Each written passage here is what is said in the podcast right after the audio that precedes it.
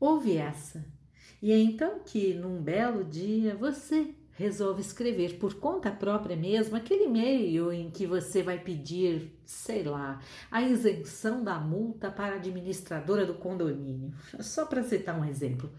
Já perdeu a conta de quantas vezes pediu para as pessoas que estão ao seu redor te ajudarem com o tal e-mail? Não custava nada eles ajudarem, porque há séculos você não escreve um texto. Na verdade, você nunca gostou de escrever e agora isso Quer saber? Eu mesmo faço e é para já, você acaba dizendo. Não demora e você liga o computador, entra no e-mail, endereça, coloca o assunto. Nessa hora é que ela aparece, a voz do passado, do além, como se diz, dizendo: Isso agora se apresenta, contextualiza. Ninguém é obrigado a saber quem é você e o que deseja. Seja objetivo, vamos lá. Seu sorriso se alarga sozinho. Que orgulho! Nada mal, você pensa. Bem, vamos ao segundo parágrafo. Todo encorajado, você começa a escrever. Solicito a isenção da multa porque. Porque. Ah, porque. Nossa, são muitos porquês. Porque me desorganizei nas contas? Porque o condomínio é caro?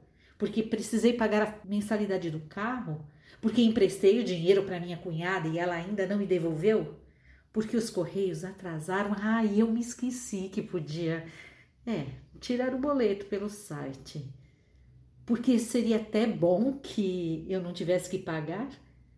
Porque quando você pensava que aquela voz tinha ficado mesmo lá no além, lá no passado, eis que ela volta e diz: Mas seus argumentos são fracos, hein? Seus argumentos são muito fracos. Você chama isso de argumento? Mas a voz, ela insiste e ela ainda fala o seguinte para você, bem baixinho. Leia aí a última frase do parágrafo anterior, aquela em que você diz o motivo do e-mail, entende? Você, lógico, entendeu na hora e faz o que ela manda. O motivo deste e-mail é pedir a isenção da multa porque. E já ia arrematar com os porquês que você pensou antes, aqueles argumentos que você tinha elencado, quando a voz interrompe você de novo. Não, esses não. Joga todos esses argumentos fora. São verdade, a gente sabe, mas a maioria deles não serve para convencer quem vai ler o seu e-mail. Você olha meio desconfiado e diz assim, bem alto: Devo mentir? A essa altura, quem está na sala já está lançando um olhar bem esquisito para você mas você nem presta atenção. Quer saber o que mais aquela voz tem a lhe dizer e ela cochicha. Não, você não vai mentir, claro que não. Mas você tem que escolher dois ou três argumentos fortíssimos, não estes. Pensa bem.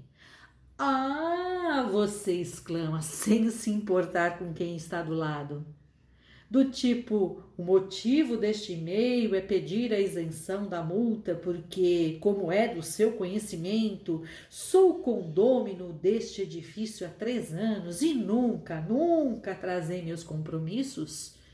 Hum, nada mal, a voz lhe diz. Além de um argumento forte, você escolheu um que pode ser comprovado pelo destinatário do e-mail. Vai, um argumento só é pouco, pelo menos dois. Ah, você diz, o motivo deste e-mail é pedir a isenção da multa porque. Por que não? Pois fica melhor. Pois, como é do seu conhecimento, sou condômino deste edifício há três anos, isso eu já falei, e nunca faltei com os meus compromissos. Ah, isso é verdade. Nem mesmo agora, durante a pandemia. O atraso só ocorreu por causa dos correios. E aqui tem uma verdade pela metade. Eu bem sei que poderia tê-lo tirado pelo site. Sim, a voz lhe diz, mas Você não tem o hábito de fazê-lo. Paga sempre em dia. Isso! Você grita. Viu só? Argumentos são importantes. A ordem em que os apresenta também. São eles que vão convencer ou não o leitor do seu texto. Bom e-mail para você. Gostou? Curta, compartilhe.